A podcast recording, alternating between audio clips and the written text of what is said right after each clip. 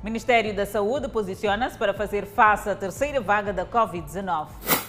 A operadora que transportou passageiros em pé da Beira Maputo será sancionada. Viaturas com matrículas estrangeiras vão pagar taxas rodoviárias. Alagamento de residência provoca morte de homem na Matola por eletrocução.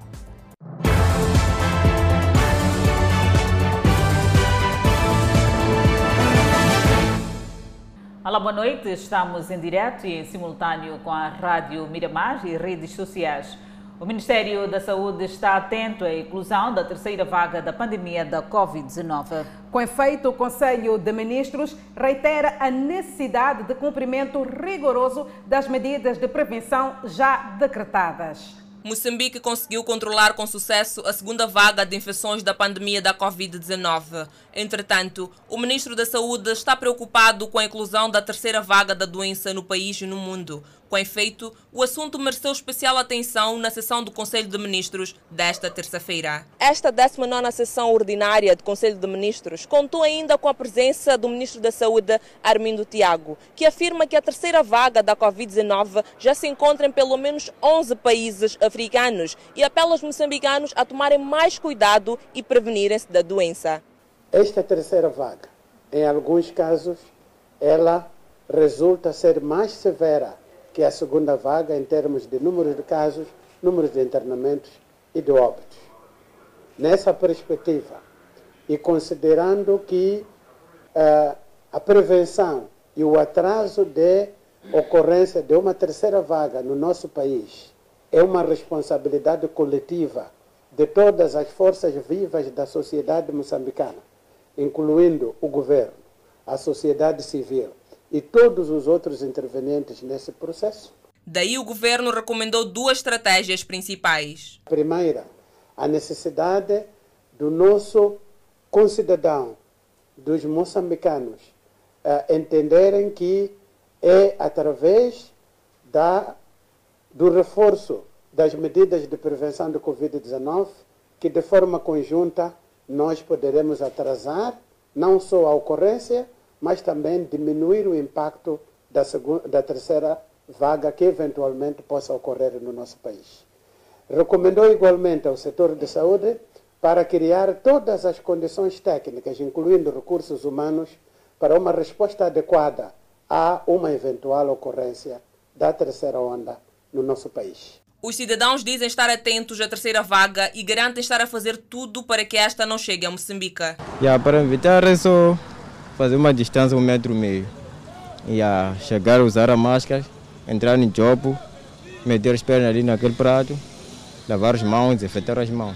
Nós cumprimos mais com as medidas que já foram impostas, que é lavar as mãos e andar sempre com álcool gel na bolsa, é, usar sempre a máscara. A máscara virou mesmo o nosso instrumento principal. E de modo a combater a pandemia, Armindo Tiago diz que pelo menos 350 empresas já aderiram ao processo de aquisição de vacinas e o valor já depositado poderá ser suficiente para cerca de 500 mil doses. Em torno das amostras enviadas ao exterior, Armindo Tiago afirma que ainda não tem resultados da testagem. E ainda nesta edição do Fala Moçambique voltaremos a falar deste alerta do Ministério da Saúde para uma possível terceira vaga da Covid-19 no país. Nessa altura, ainda nesta edição do Fala Moçambique, teremos esta interação ao vivo com Edson Arante. Por ora, seguimos com outras notas informativas. O setor dos transportes garante que os passageiros que foram postos a viajar de pé no autocarro da Beira para Maputo serão compensados. Danissa, por outro lado, as autoridades garantem que a transportadora será igualmente sancionada. No vídeo, os passageiros reclamam.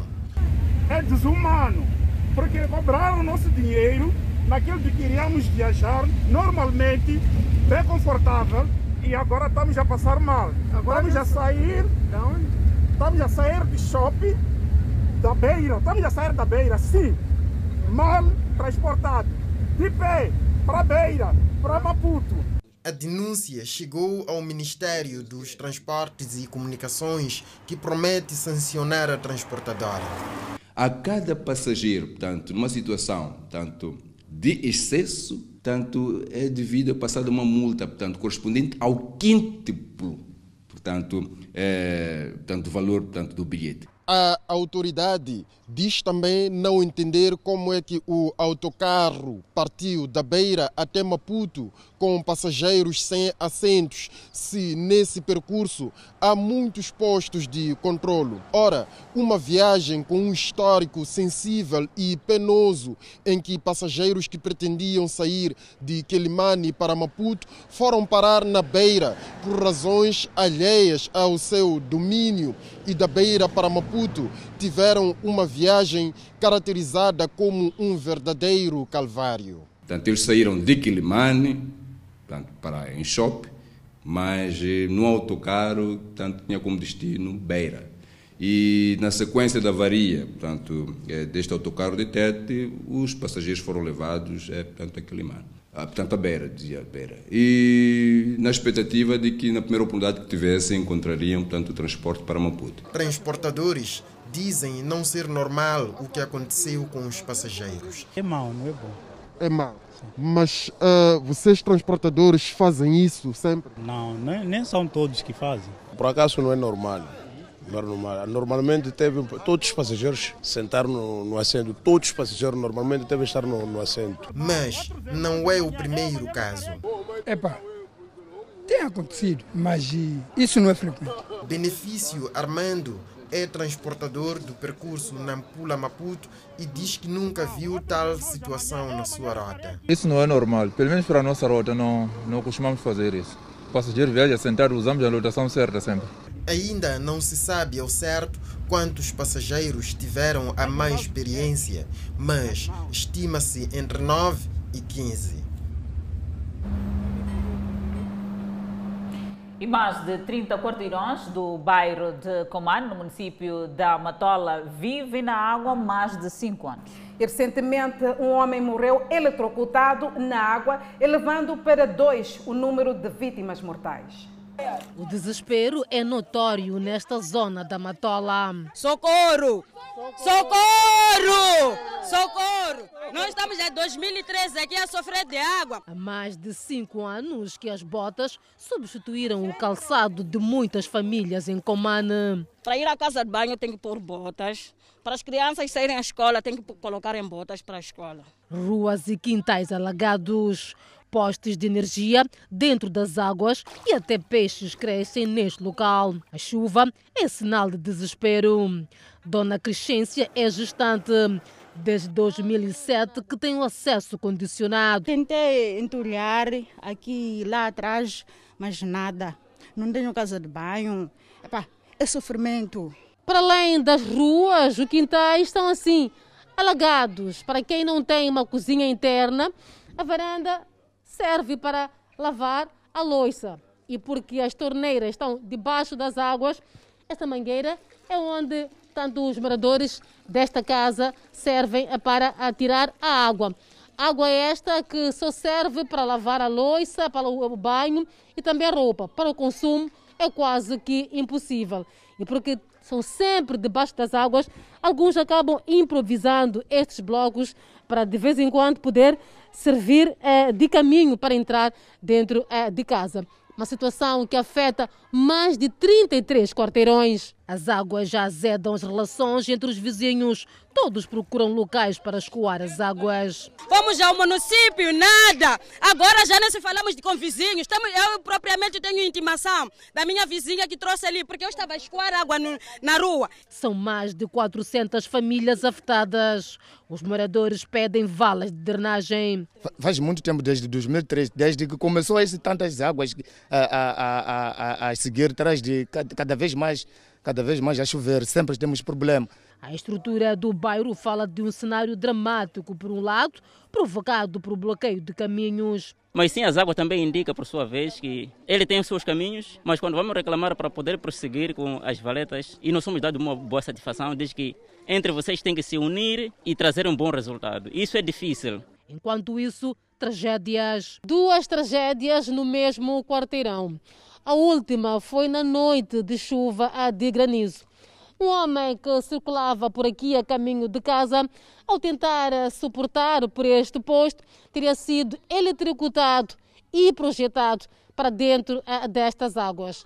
A circulação por aqui é sempre um perigo, porque estão implantados aqui alguns postes, mesmo nos dias em que não há chuva, o perigo é sempre iminente. Nem o sol consegue evaporar as águas em Coman. Alguns tiveram que abandonar suas residências. As condições de higiene não existem e o cheiro que exala das águas negras é um verdadeiro atentado à saúde pública. Enquanto isso, devido à pouca pressão no abastecimento de água, moradores de Macute, Miquejo, na cidade da Beira, estão sem água potável desde agosto do ano passado. Furos improvisados é a alternativa dos moradores. Já lá vai há aproximadamente um ano que os moradores de Macuto Miquejo, na cidade da Beira, não vê água jorrar nas suas torneiras. Com isto, parte dos moradores desta área residencial tem recorrido a meios alternativos, como este furo improvisado. Estamos a sofrer aqui no Maputo por causa de água. Não tem água, estamos mal nós, estamos a sofrer muito aqui nesse bairro. Como consequência deste fato, os moradores vandalizaram os ramais na tentativa de ter água nas suas próprias casas. O tubo ultimamente já está a rasca de água, né? Então preferimos tirar aquele tubo deles da FIPAC, preferimos pôr assim, de tipo para baixo vai sair alguma coisa. Então, nem alguma coisa também não sai como estava a ver que está aqui. Já não sabemos porquê. Mas de princípio saía mesmo, até no chuveiro, temos chuveiro em casa, sai até no chuveiro. Mas agora não. Não sai. Sim, onde nós costumamos calçar água é muito longe e costumamos pagar cada 20 litros 5 meticais. Às vezes temos que procurar miúdos para cartarem água. Tá vendo? Então a fatura sempre tem vindo fatura. O crescimento populacional aliado às novas ligações domiciliárias, segundo Cândido Paulino, porta-voz do FIPAG, estão na origem das baixas pressões que se verificam na zona de Macuto Miquejo. O FIPAG, ao nível da capital provincial de Sofala, diz que os trabalhos de reabilitação da Torre da Munhava irão impulsionar o sistema de abastecimento de água às comunidades residentes na zona de Macuto e Miquejo. E logo que terminar, fazemos as conexões da rede a maior rede de Baja e pronto, aquela população toda estará estabelecido o consumo de água normalmente. Financiado pelos Países Baixos e o governo de Moçambique, o FIPAG tem em carteira um projeto de 6,5 milhões de euros que consiste no melhoramento da rede de distribuição de água às comunidades desta urba. Iremos colmatar até outubro este problema de baixas pressões naquele bairro, quer de Macuto Miqueixo, Macurungo Maganhe até Estoril. Por outro lado, o FIPAG na Beira mostrou-se preocupado com a vandalização dos ramais, apelando às comunidades a garantirem a proteção da rede de distribuição de água. O Conselho de Ministros aprovou o decreto que revê o regulamento das taxas rodoviárias que rondam de 3 a 10 dólares em alguns postos fronteiriços. Realizou-se nesta terça-feira a habitual sessão do Conselho de Ministros, a 19ª sessão ordinária que aprovou o decreto que revê o decreto número 26/2020 de 14 de julho, que aprova o regulamento das taxas rodoviárias aos veículos ligeiros de matrícula estrangeira. Para as fronteiras de Mandimba, Milange, Zobwe, Xuxumano, Caçacatiza, Colomué na província de Tete e Machipanda na província de Manica, a proposta vai no sentido de um valor uh, equivalente a 10 dólares. E no caso da fronteira de Namaacha e Goba na província de Maputo, a proposta é no sentido de se cobrar o equivalente a 3 dólares. O reconhecimento da pessoa idosa e com deficiência foi também um dos pontos tocados nesta 19ª sessão ordinária do Conselho de Ministros o reconhecimento dos direitos fundamentais das pessoas idosas e com deficiência, bem como exprimem o compromisso dos Estados-partes em proteger os direitos inerentes e eliminar todas as formas de discriminação com base na idade e na deficiência. O principal objetivo é eliminar todas as formas de discriminação com base na idade e deficiência. A aparente trégua dos ataques que vinham sendo protagonizados pela junta militar da Renam está a aliviar o transporte interprovincial de passageiros. Uma aparente trégua na região centro do país está a estimular as viagens interprovinciais depois de um longo período marcado por incertezas e até mesmo ataques com vítimas mortais. Quando há paz, isso traz praticamente alegria em ambas partes do, do, do, lado do transportador e do lado do próprio passageiro. Lá que já parou os ataques, os carros já andam normalmente e as pessoas chegam ao destino. É, era lamentável, de facto, quando vê os carros virem atacados com furo das balas, não sei o quê, pronto. Mas pronto, do momento está tudo calmo, está-se viajar à vontade. Facto que se reflete no terminal rodoviário interprovincial da Junta. Para transportador aqui, quando está assim, os carros viajam normal, não tem essas coisas de ataque aqui na rua, na estrada. Vão aos poucos ficando para trás os tempos em que os transportadores viam nos assentos dos seus veículos passageiros cuja maior expressão era medo. Agora, as emoções são outras. Viaja um pouco, sem medo, sim. Viaja um pouco, sem medo. Há menos medo já nas... Há menos medo, sim, praticamente. Tanto transportadores como passageiros esperam que mais do que uma aparente trégua se trate do abandono definitivo de actos macabros por parte do grupo liderado por Nhongo. O nosso anseio é que isso fosse uma trégua definitiva, porque conforme podem perceber, não ajuda nós transportadores, uh, conforme eu estava a dizer, a nossa atividade depende daquele corredor. Não só, a economia do país também encontra-se comprometido, porque aquele troço é o troço que liga uh, a, a, a zona centro e ao norte do país. A aparente trégua junta-se o gradual regresso à normalidade no quadro das medidas de prevenção de propagação do coronavírus. Conseguimos mais ou menos tirar o, carro de, de, o autocarro de Vilanculo um bocado cedo. Isso que demonstra que, é, aparentemente, está-se a abrir os caminhos pouco a pouco com que a gente tenhamos o, o passageiro dentro da terminal. Em relação ao controle da pandemia, os transportadores dizem fazer sua parte, pois não veem o regresso à total normalidade. Há mais outras crianças feridas devido à explosão da granada que atingiu o menor David na cidade de Chimoio. Danissa, este facto está a preocupar os moradores do bairro Nhamaonha, que temem que haja mais explosivos no local. Já não é o mesmo o estado do espírito dos moradores do bairro Nhamaonha na cidade de Chimoio após a granada que atingiu o pequeno David. O cenário que se vive por aqui é sombrio e de desespero.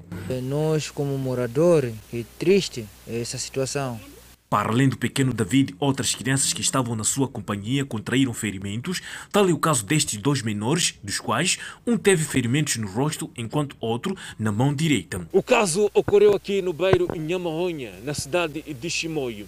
E neste local onde me encontro, foi exatamente aonde explodiu a granada. Seis crianças estavam neste local a aquecer fogo e na tentativa, portanto, de eh, organizar a lenha para aumentar eh, o fogo, estava aqui o objeto, portanto, a granada que de repente explodiu e atingiu os menores. O pequeno David foi atingido gravemente neste local, enquanto as outras contraíram ferimentos ligeiros. Levaram, deixaram aí. A minha dele eu quero levar logo, deixaram aí na minha casa. Ele fez essa coisa de ter aí. Ele já, antes de quando tiveram que acender fogo aqui. Ele queria saber meu tiveram fumar aqui. Pois eu falei que já depois já ver aqui e foram aí, apanharam essa coisa. Mas David estava a partir, partir, aquele moço que saiu no hospital. Eu também escavei. Assim já está também no hospital. Senhora Lúcia Mandela, mãe do pequeno Dinho, lamenta o sucedido e conta que seu filho escapou. Esse meu filho também estava aqui. Quando está a sair e está a chegar em casa, está a acontecer também. A população teme que haja mais explosivos nas matas e por isso pedem a quem é de direito para que venha averiguar o local. As autoridades que velam nessa, nessa parte, nessa parte, nessa área, deveriam vir e tentar mais fazer uma revisão nessa área. Se calhar pode ter mais outros engenhos. Há quem diga mais. É, nessa mata essa. É porque aqui vivia soldados aqui. É, até suspeita que essa mal.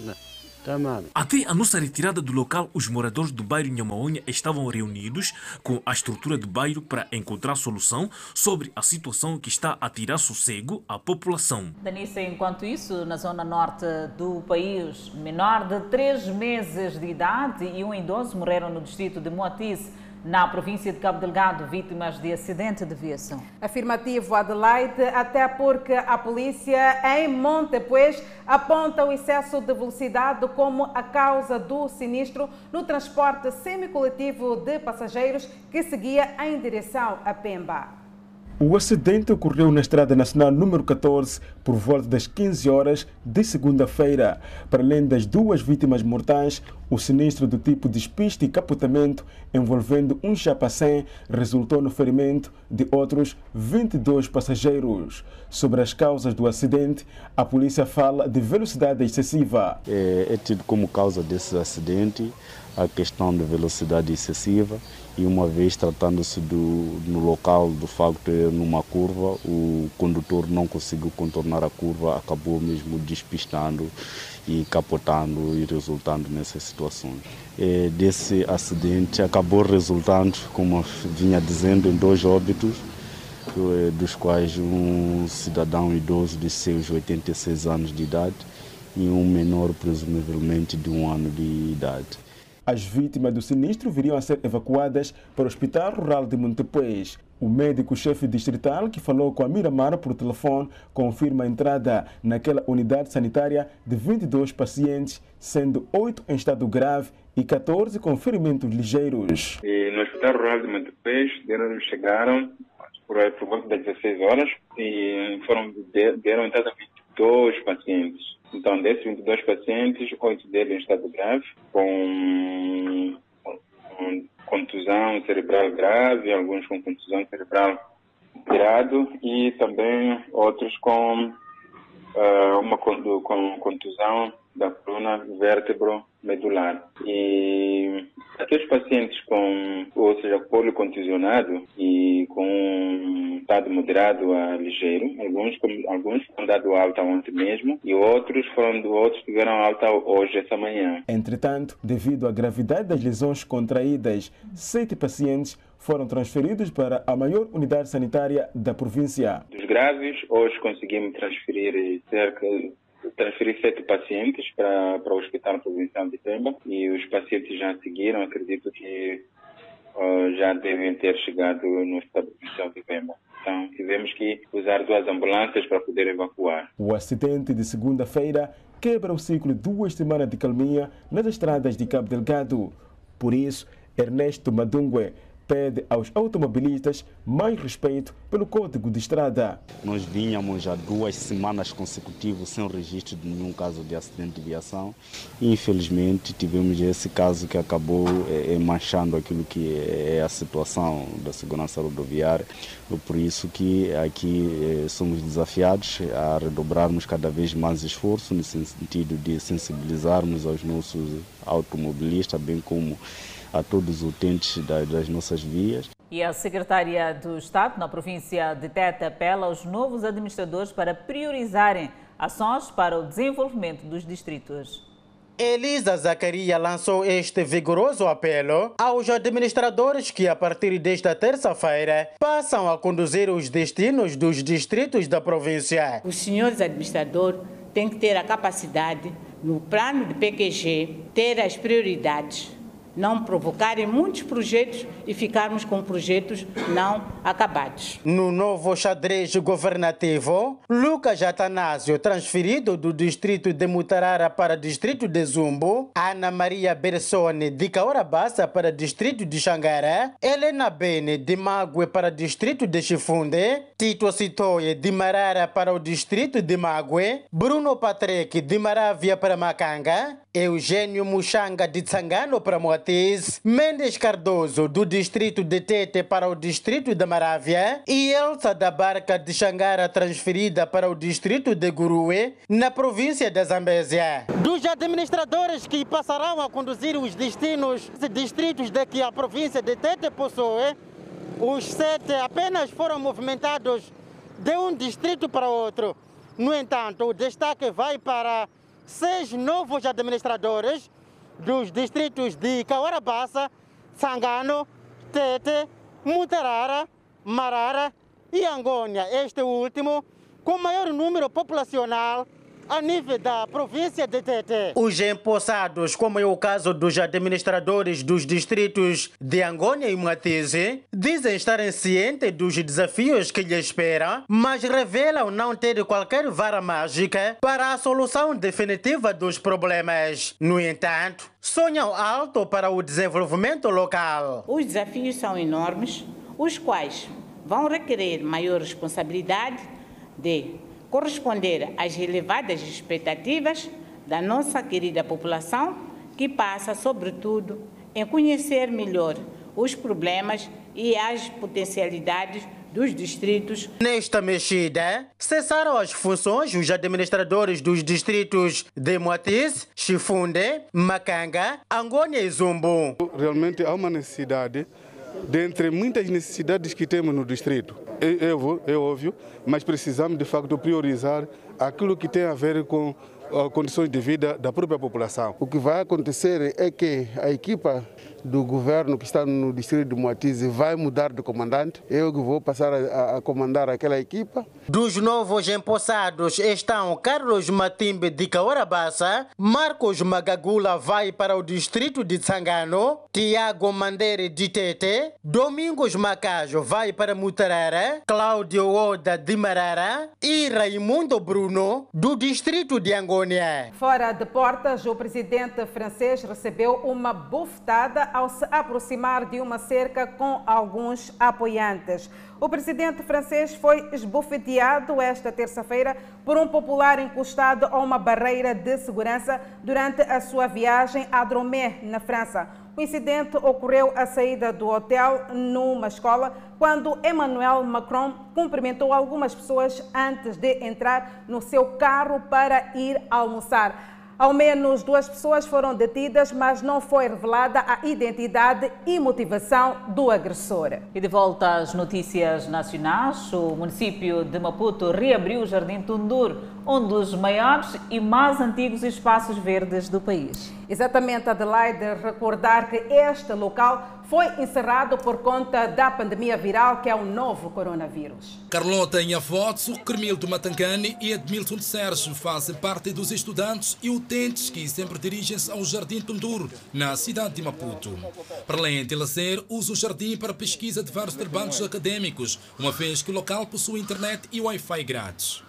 Depois de um tempo de encerramento devido à pandemia da Covid-19, o Jardim Tunduro, na cidade de Maputo, um dos maiores jardins botânicos do país, decidiu reabrir. Reabre no momento em que os estudantes já clamavam pela reabertura deste local, até porque o Jardim Tunduro, na capital do país, possui internet grátis, o que facilita as pesquisas dos estudantes. E agora, com esta reabertura, todos eles mostram-se felizes além de ser tipo um lugar de lazer, é um lugar em que nós, os estudantes, podemos tomar aqui para estudar, fazer eh, nossas atividades acadêmicas. Criou uma dificuldade depois do fecho, porque os estudantes não tinham como já acessar a internet, tendo em conta que nem todos têm eh, acesso à internet, celular com, com, com, com, com essa tecnologia. É, eu acho que é muito bom porque nos ajuda muito com a internet também é, podemos pesquisar o trabalho da escola. E antes da reabertura do jardim? Era muito difícil, pá, porque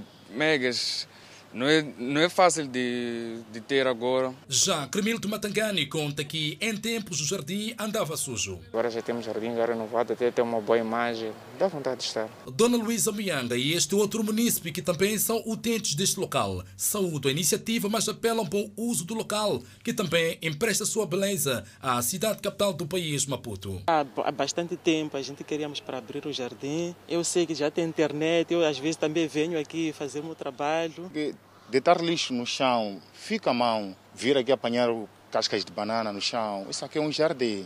Mesmo sem gravar entrevista, os fotógrafos que trabalham junto ao Jardim Tunduro dizem acreditarem dias melhores no seu negócio. Assinala-se hoje o Dia Mundial dos Oceanos e o Presidente da República apela à preservação da vida marinha.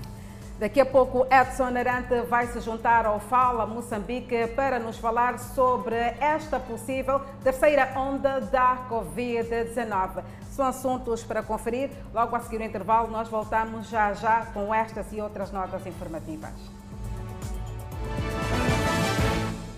Ao Fala Moçambique, pescadores da costa da praia de Zalala, em Quilmane, reconhecem que o uso de artes nocivas durante a atividade pesqueira no alto mar está a trazer graves consequências à atividade.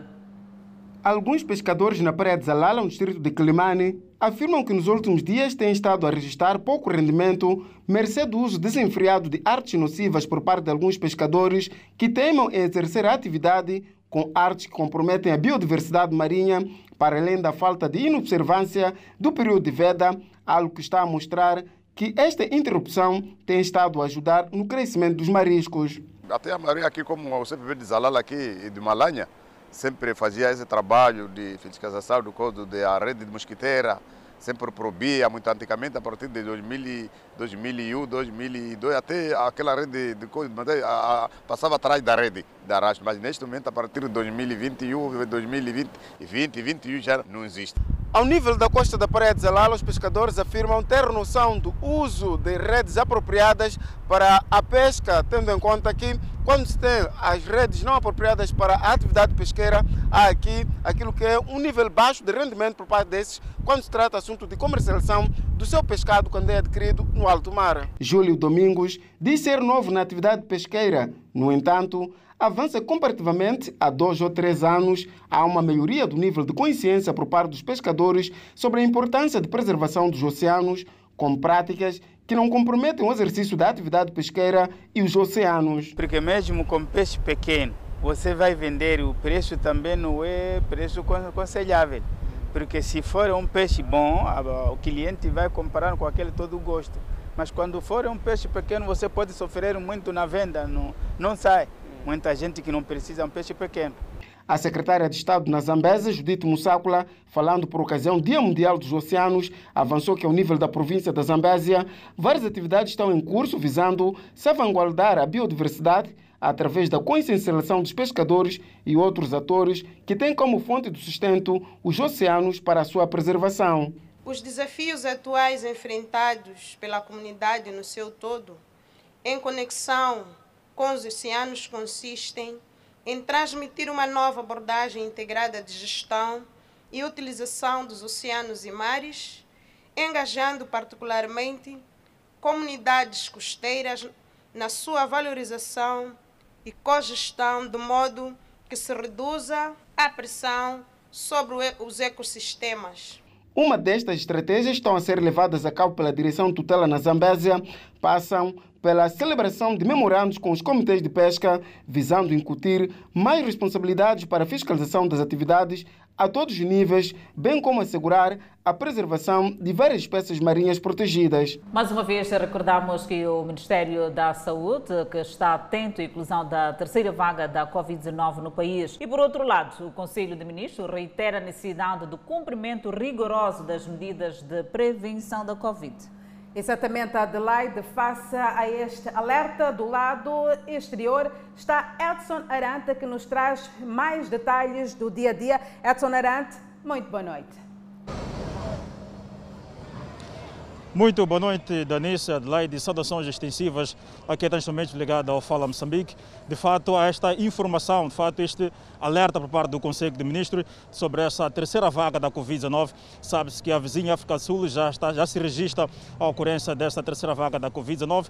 Importa referir também que nas, nas, nas, duas anteriores comunicações do chefe de Estado, o Presidente da República fez referência a esse fato da terceira vaga da Covid-19, reiterando aquilo que serão as medidas de prevenção para a Covid-19, a que reforçar essas medidas de prevenção, de fato, porque Moçambique não é uma ilha, não está alheio a esta terceira vaga, tanto que resiste em alguns países vizinhos, a que ficamos já atentos a essa terceira vaga. E é por conta deste alerta da terceira vaga da Covid-19 que estamos aqui, respondemos em direto a partir eh, de uma das paragens aqui na cidade de Maputo para dar o ponto de situação daquilo que é o nível de cumprimento das medidas restritivas.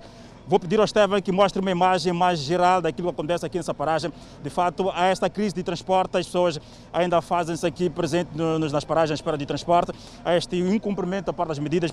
Falamos concretamente daquilo que é o distanciamento social, que não se verifica por, por pontos é que é, as pessoas estão mesmo atentas a pegar o transporte, as paragens estão cheias. Tenho aqui esse autocarro aqui mesmo com, com, as, com as, pessoas dentro, uh, dentro deste autocarro, não, não, não se observa aquilo que é o distanciamento social. Algumas pessoas estão estão mesmo próximas, mesmo lado a lado, embora tenham aqui as máscaras. O fato é que aquilo que é as medidas de prevenção, no ponto de vista daquilo que é o rigor do cumprimento dessas medidas, não há um cumprimento como tal. Falamos concretamente do distanciamento social. Esta terceira vaga, de fato, alerta a esse aspecto. Há que olhar para a questão do distanciamento social, há que ficarmos cada vez mais atentos, redobrarmos os esforços para olharmos para essas medidas de, de prevenção da Covid-19, porque a terceira vaga, como bem disse, é uma realidade. Aqui é um país vizinho, África do Sul, bem próximo, que registra esta ocorrência desta terceira vaga. Hoje o Conselho de Ministros voltou a reiterar, assim como o próprio Ministro da Saúde voltou a falar desta questão da terceira vaga. Importante referir também que os comunicados diários uh, sobre a atualização da Covid-19 mostram também esta pretensão, esta preocupação da parte do Ministério da Saúde sobre esta terceira vaga da Covid-19. E para falarmos mesmo desta, desta alerta de, de, dos casos, este alerta assim que é uh, desta terceira vaga da Covid-19, vamos ao encontro do Nelson, que é o, mototaxista, falamos assim, operador de Chopela, que está bem atento à situação. Muito bom, estamos em direto para o Fala Moçambique, uh, a esta alerta da terceira vaga da Covid-19. De ponto de vista de prevenção, estão-se a prevenir, como é que analisa a situação da Covid-19 em Moçambique? Ah, boa noite, TV Miramar, especialmente o Fala Moçambique. Ah, particularmente, eh, eu já venho me prevenindo. Pior agora com essa, uh, não sei, essa nova variante sul-africana que está aqui, né? Então eu vou apelar os colegas, o mundo pessoal moçambicano em geral, o mundo no geral, que vamos nos prevenir. Eu particularmente faço de tudo. Vamos dobrar, independente do relaxamento das medidas, nós precisamos mesmo dobrar mesmo, uh, nos prevenir na totalidade. Eu sei que não é fácil, é difícil porque tudo está parado por conta disso, mas não há melhor coisa que saúde. E como operador de transporte passageiro, falamos concretamente de um Chopela, como é que é observado as medidas de prevenção no teu veículo em particular? Uh, eu particularmente no meu Chopela, há sempre clientes que aderem, não, máscara sufoca, mas eu faço os possíveis, eu procuro fazer entender o cliente, que não é por mim, mas sim é pela causa que nós estamos a passar. Eu tenho, procuro fazer tudo, álcool, essas coisas todas, só tem alguns clientes que a gente entende, né? Mas a maior parte, uh, não sei como, como dizer em outras palavras, né? Mas estão a cumprir, estão a cumprir.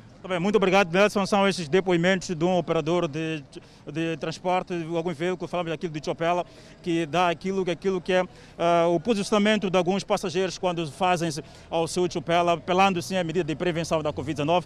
Vou, vou, pedir mesmo a Esteve que mostre a imagem, aposto que a imagem já está mesmo aí a passar, este transporte de passageiros aqui parado, falamos deste autocarro, que é esta imagem que podemos que ilustrar, este transporte completamente cheio, as pessoas uh, bem ao lado, lado, uh, não há observância deste distanciamento social, uh, pronto, é, entende-se que essa crise de transporte, as pessoas querem o mais rapidamente possível aqui conseguir o transporte para chegar a casa, mas do ponto de vista daquilo que são as observâncias de medidas de prevenção, há este atropelo do ponto de vista de prevenção. Vou pedir, ah, só, só, só para termos uma ideia, a paragem está totalmente cheia. Este também é um pequeno autocarro transporte, falamos aqui, esse, estão todos cheios, no, os passageiros estão lado a lado, bem abraçados uh, pronto, a essa crise mesmo para os transportes. É por isso que não se observa essas medidas de prevenção para a Covid-19 as pessoas estão com máscara, mas aquilo que é o distanciamento social não é observado. Danissa Adelaide, vou a palavra para o estudo. Não sei se tem alguma questão específica que gostaria que pudéssemos aqui esclarecer. Edson Aranta, temos aqui esta questão em relação à lavagem das mãos. Está a acontecer quando os munícipes, neste caso os transportadores, estão a ceder ao transporte semicoletivo de passageiros? Muito bem, Danissa, é uma pergunta bastante pertinente. Quando cá chegamos, de fato, fomos verificando que aquilo que ah, era a promessa dos operadores destes transportes, tanto públicos, privados, eh, não, já, já, não se verifica isso. Fomos a ver que mesmo a sede destes transportes já não se faz aquilo que é a desinfecção das mãos, já não há nenhuma observância dessas medidas. Ou seja, ah, foi uma, foi uma promessa, foi cumprida durante certo período. O certo é que nesta altura já não há cumprimento dessas mesmas medidas. Os transportes não há nenhum meio de prevenção. A única prevenção que se tem é o passageiro só vem já prevenido por si só, tendo uma máscara, mas aquilo que é o serviço que é prestado pelos operadores de transportes públicos já não se observa essa, essa pretensão. É não passou mesmo de boa pretensão, o fato é que neste momento não há observância destas medidas, ou seja, os transportes públicos de passageiros já não reúnem essas condições uh, sanitárias para prevenir aqui a Covid-19 da Nissa. Muito obrigada, Edson Arante, por este apontamento de reportagem. Foi bem dito aqui que não há cumprimento destas medidas de prevenção contra a Covid-19. Muito obrigada e cá estamos nós e continuamos a trazer mais informação. A Ministra dos Negócios Estrangeiros e Cooperação lançou esta terça-feira a segunda edição da conferência Crescendo Azul. Verônica Macamo disse que a segunda edição vai permitir um melhor diálogo sobre os desafios decorrentes das mudanças climáticas.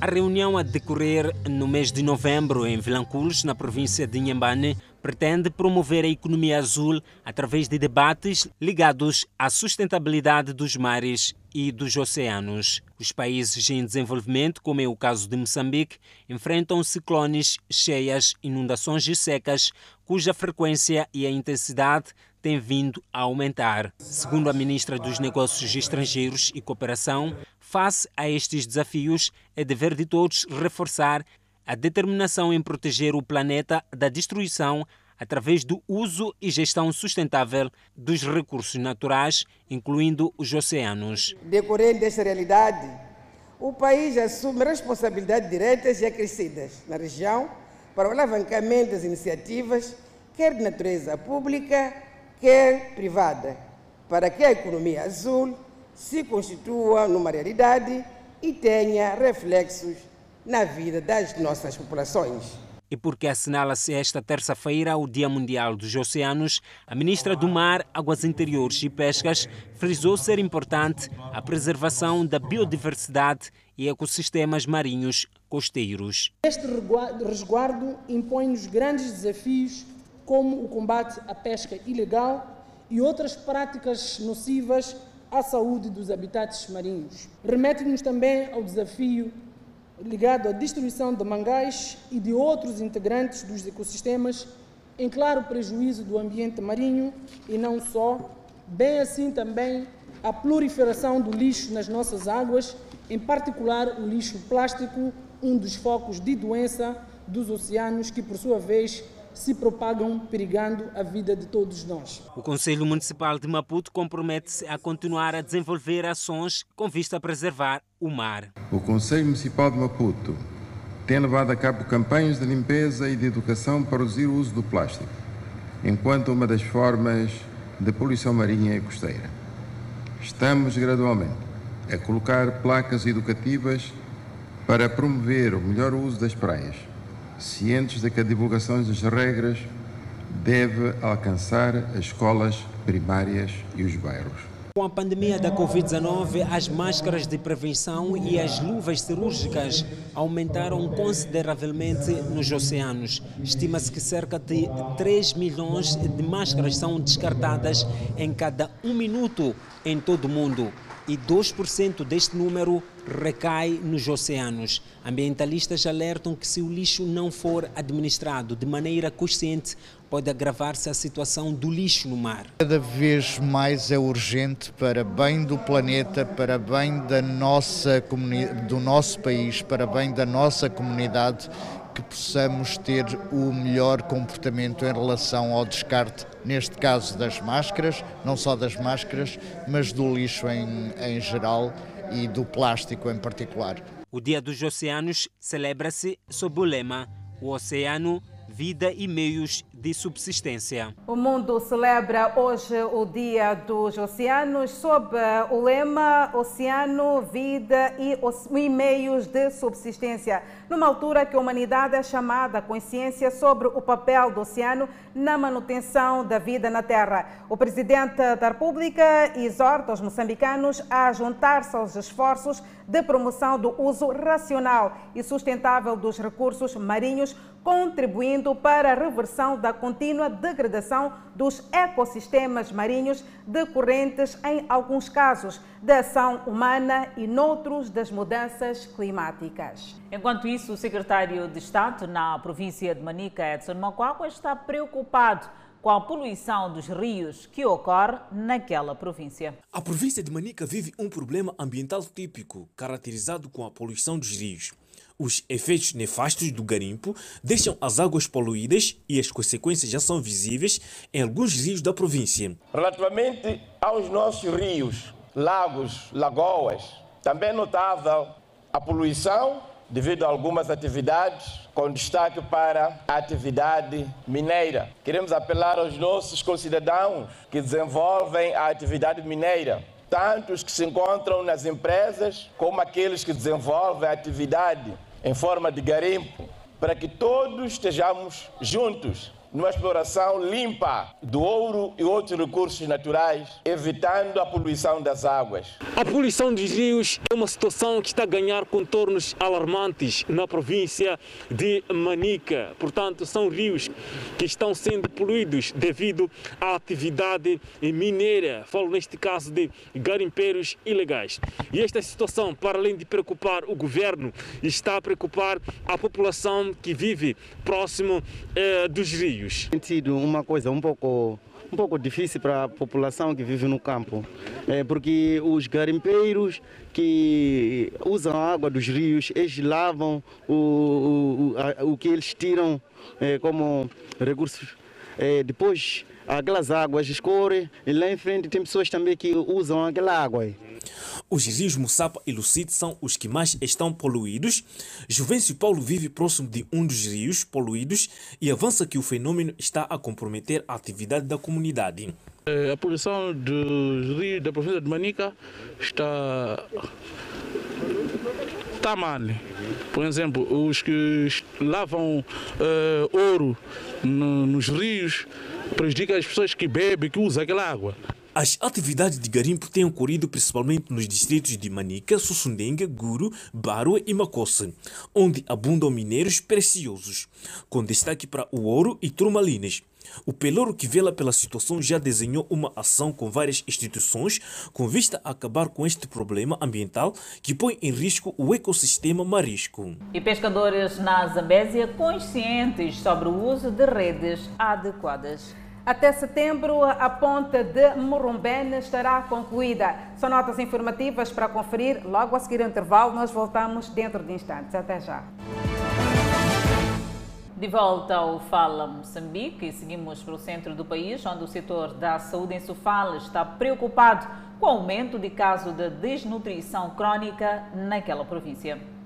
É um fato. Mesmo sendo uma província potencialmente agrícola, Sofala apresenta números preocupantes de casos de desnutrição crônica em crianças e adultos, sobretudo em pessoas vivendo com HIV-Sida. O setor da saúde ao nível da província de Sofala está preocupado com cada vez crescente número de casos de desnutrição crônica em crianças, que situa-se em mais de 40%. Precisamos de trabalho, trabalho esse que seja contínuo, que seja de muitas que são comunidades que podem ou aqueles que são de capacidade para poder ajudar as populações para revertermos o cenário. Quando o indivíduo está com desnutrição crônica, particularmente, afeta o seu intelecto, afeta o seu desenvolvimento.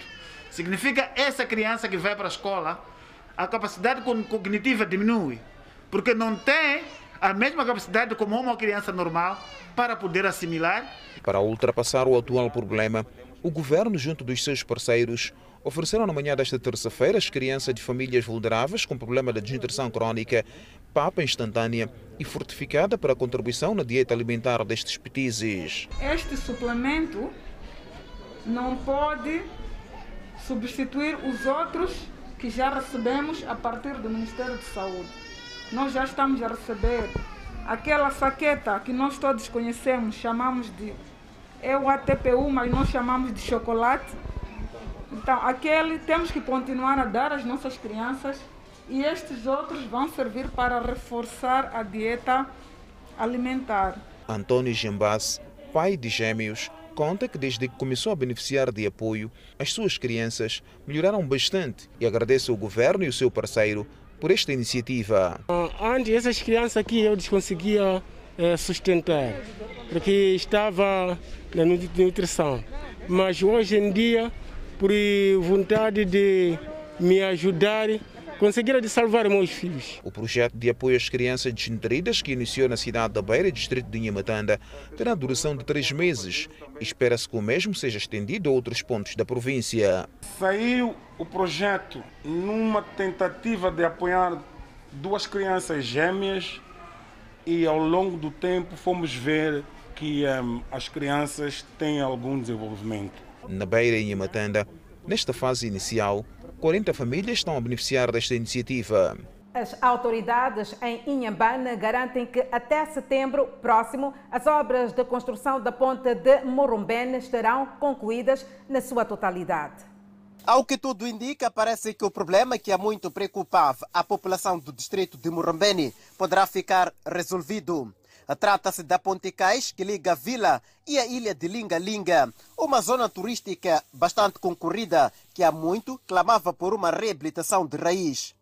As obras de reconstrução desta ponte já arrancaram e, segundo as autoridades, decorrem a um bom ritmo. As obras de reabilitação da Ponte Cais de Murambene estão no nível de execução de 40%. Entretanto, as autoridades garantem que até setembro próximo a mesma será concluída. 40% dessas obras significa ainda por fazer o trabalho. Como vocês podem ver, aqui havia problema de erosão cheia havia erosão que estava destruído, portanto, esse local. Já não havia passagem por causa das águas fluvíveis que saem de cima para baixo e estava destruído, portanto, esse local. A população vinha reclamando, mas faltava das condições para poder avançarmos e neste momento está em construção. O empreiteiro explica que, além da ponte, no local será também construída uma rampa e um sistema de drenagens que irão ajudar no escoamento das águas fluviais. Nos 40%, sim, sim.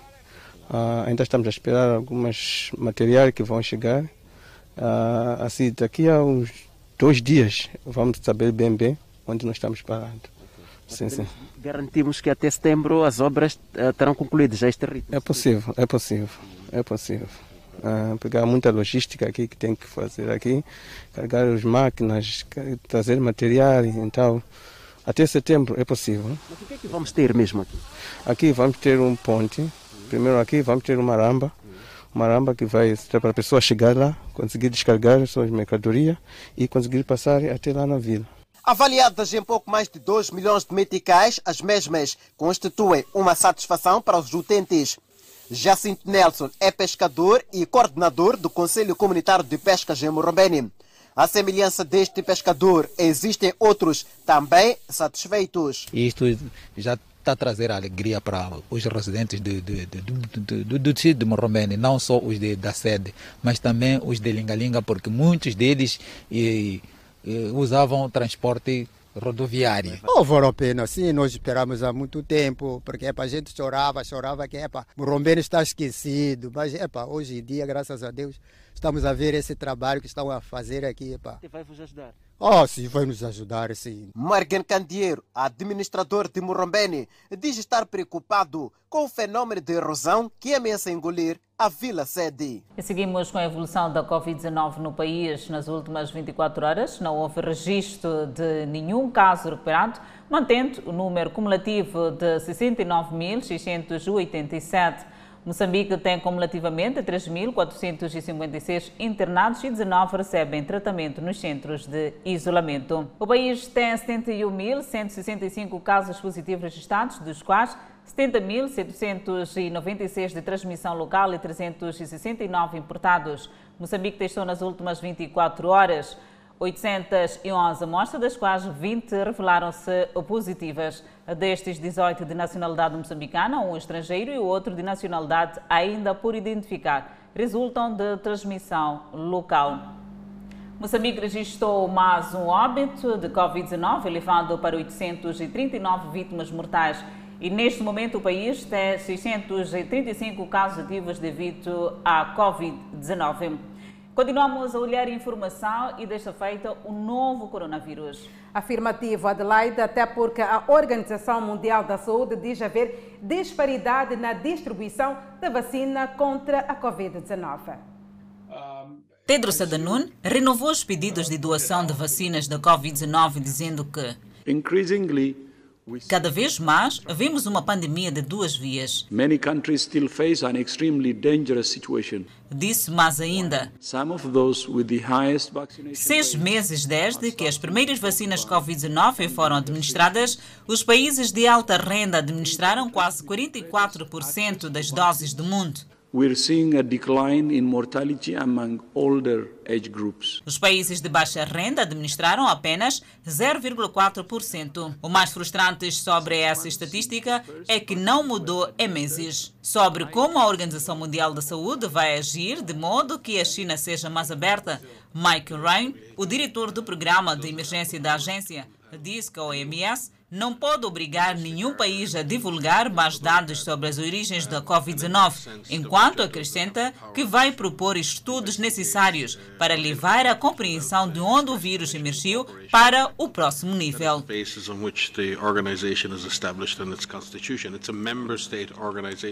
Tribunal Constitucional aprova a presidência de Assimi Goita para o Mali. Enquanto isso, sobe para 65 o número de mortes no acidente ferroviário no Paquistão. São notícias a acompanhar logo após o intervalo. Até já.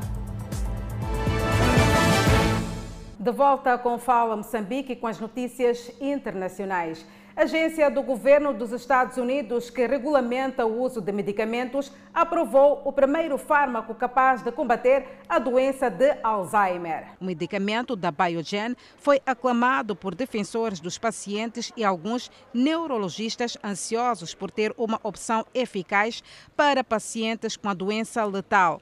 Outros médicos disseram que os resultados dos testes clínicos são inconsistentes e que mais provas são necessárias. A agência do governo dos Estados Unidos, que regulamenta o uso de medicamentos, disse que a Biogen deve conduzir um ensaio clínico pós-aprovação para verificar o benefício clínico do medicamento. O aducanumab foi estudado em pacientes com doença inicial com teste positivo para um componente das placas cerebrais amiloides. Alguns pacientes experimentaram um inchaço cerebral potencialmente perigoso. A Biogen estimulou que cerca de 1,4 milhão de americanos seriam elegíveis para o tratamento com aducanumab, que é administrado por infusão mensal, levantando preocupações sobre os custos para o sistema de saúde. Enquanto isso, autoridades do Paquistão disseram que os trilhos do comboio serão intervencionados para que o tráfego seja retomado após o incidente ferroviário que fez 65 mortos. O acidente de segunda-feira desencadeou um esforço desesperado para revistar os carros amassados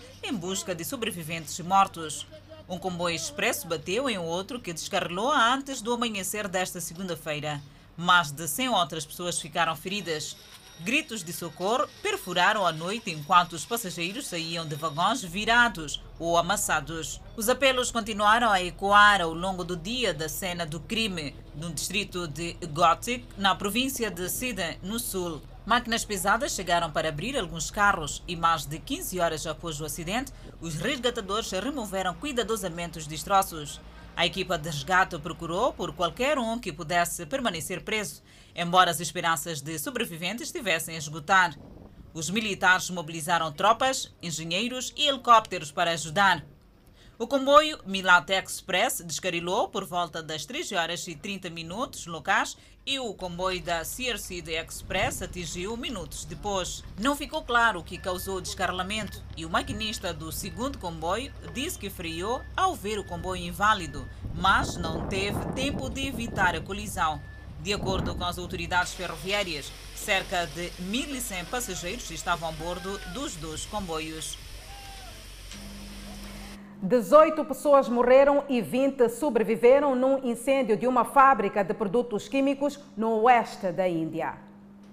O incêndio ocorreu na noite de segunda-feira em uma fábrica que se dedica ao fabrico de produtos químicos, incluindo desinfetantes para as mãos. Uma investigação sobre a origem do incêndio foi ordenada pela administração distrital. O primeiro-ministro da Índia, Narendra Modi, ofereceu suas condolências no Twitter. Por outro lado do seu gabinete, os parentes mais próximos dos mortos receberam 200 mil rúpias indianas de um fundo de socorro e os feridos devem receber 50 mil rúpias indianas. O Tribunal Constitucional do Mali aprovou o coronel Assim Goita como presidente interino. A cerimônia de empossamento teve lugar na capital, Bamako, ocorrendo no momento em que o Mali enfrenta um crescente isolamento da comunidade internacional por causa da tomada de poder pela junta. A União Africana já suspendeu a adesão do Mali e a França suspendeu temporariamente suas operações militares conjuntas com os militares do Mali para pressionar Goita a se retirar. Goita, que assumiu o poder pela primeira vez em agosto de 2020 ao derrubar o presidente democraticamente eleito do Mali, acabou concorrendo com um governo de transição liderado por um presidente civil e um primeiro-ministro. Mas há duas semanas ele demitiu esses líderes civis depois que eles anunciaram uma remodelação do gabinete que afetou dois apoiantes da junta sem consultá-lo. O Tribunal Constitucional do Mali, que também o aprovou como presidente interino, disse no momento do impulsamento que tem uma responsabilidade histórica transcender novas diferenças para garantir o Mali preserva sua integridade territorial e cria as condições de desenvolvimento socioeconômico que lhes permita oferecer um futuro melhor às futuras gerações. E na esperança de relançar o setor do turismo, a Espanha abre suas fronteiras para todos os viajantes vacinados contra a Covid-19. A Espanha era o segundo país mais visitado do mundo antes da pandemia. O turismo estrangeiro na Espanha decresceu na ordem dos 80% no ano passado, já que as restrições praticamente paralisaram as viagens de lazer, deixando suas praias, palácios e hotéis quase desertos. A entrada é permitida a viajantes vacinados, independentemente do seu país de origem principalmente dos Estados Unidos da América. Desde 24 de maio, a Espanha permite que turistas de 10 países fora da União Europeia, considerados de baixo risco, entrem sem um teste PCR negativo para o novo coronavírus. A Grã-Bretanha maior mercado espanhol para turistas estrangeiros, faz parte da lista, assim como a Austrália, Nova Zelândia e Israel, entre outros. A Espanha foi uma das nações mais afetadas pela pandemia da Europa, registrando mais de 78 mil mortes por coronavírus e 3,6 milhões de casos. Contudo, as taxas de infecção caíram e as vacinações progridem rapidamente, o que permite que a maioria das suas regiões cancele o toque de recolher obrigatório. Mais de 3 mil eh, alunos das províncias de Nampula e Zambésia beneficiam do ensino bilingue. Esta é uma notícia a acompanhar logo após o intervalo, mas antes a previsão do estado do tempo para as próximas 24 horas. No norte do país, 28 de máxima para Pemba, Lixinga 21 de máxima, Nampula 25 de máxima. Seguimos para o centro do país, Tete 28 de máxima, Quilomar 26 de máxima, Chimoio 22, Beira 24. Já na zona sul do país, Vilanculo de máxima poderá registrar 25, Inhambane 25, a cidade de Xeixai 23 e Maputo, cidade capital de máxima, poderá registrar 24 graus Celsius e uma mínima de 14. De volta com Fala Moçambique para falar de outras modalidades de ensino. Mais de 3 mil alunos das províncias de Nampula e Zambésia estão envolvidos no projeto do ensino bilingue a nível das comunidades. Os pais encarregados de educação têm sido consciencializados sobre a importância de fazer parte do processo de ensino. A diretora do projeto de engajamento comunitário no ensino bilíngue refere que vários são os ganhos que o mesmo tem estado a trazer para as comunidades envolvidas, visando garantir que alunos possam ter o domínio das línguas locais e finalmente contribuir para que rapidamente saibam ler e escrever, pelo menos nas três primeiras classes do ensino primário, sendo a primeira, segunda e terceiras classes. O ensino bilíngue é visto como uma alternativa para melhorar aquilo que é o nível de assiduidade por parte dos alunos, mas também o envolvimento dos seus pais para que possam, com língua local, poder ajudar os seus filhos a ter mais prática para poderem aprender a ler e a escrever. No entanto, ao nível da província de Zambésia, para este ano, mais dois distritos poderão então passar a ter o ensino bilíngue, garantindo aquilo que é o nível de acesso, mas também a melhoria e a participação por parte dos pais encarregados de educação no ensino e aprendizagem por parte dos alunos. Financeiramente implica que nós gostaríamos que os fundos fossem devidamente utilizados e aplicados para melhorar qualidade de educação com recurso ao ensino bilíngue e que, ao mesmo tempo, garantíssemos que as comunidades, pais encarregados de educação, líderes comunitários e todos os atores envolvidos ah, fossem pessoas integrantes para que se alcancem os objetivos deste projeto. Ana Manuel, encarregada de educação, residente no bairro Sinacura, diz ser importante que os pais encarregados de educação se envolvam em atividades do processo de ensino e aprendizagem através da língua materna, por forma a garantir que haja também a necessidade de incutir nas crianças a importância de comunicação em língua local como fator de aproximação entre filhos e pais e encarregados de educação. Colaborarem conosco. Enquanto uma mãe fala dialeto, né, a língua materna, ele não fica muito uh, preocupado. Há de saber que mãe está a falar aquilo que na escola a senhora professora falou. A Direção Provincial de Educação e Desenvolvimento Humano da Zambésia afirma que com a pandemia o Ministério teve que criar novas formas de lecionação, onde na sua maioria foi-se reduzindo o tempo de permanência dos alunos nas escolas, daí a introdução da iniciativa do engajamento comunitário para que este tipo de ensino visa reforçar a necessidade dos pais estarem cada vez mais próximos dos alunos. Ou seja, as maneiras como as crianças estão a encarar o próprio projeto, na assimilação da própria leitura e escrita ao nível do nosso distrito. Essa é uma das mudanças que nós estamos a notar de uma forma significativa. Vários atores na implementação do projeto estão reunidos em Quilimane para avaliar o primeiro ano de implementação do projeto nas províncias de Nampula e Zambésia, visando incrementar mais envolvimentos e beneficiários num período de mais dois anos. O Fala Moçambique fica por aqui. Obrigada pelo carinho da sua audiência. Fiquem agora com mais um capítulo super especial da telenovela Gênesis. Até amanhã. Fiquem bem.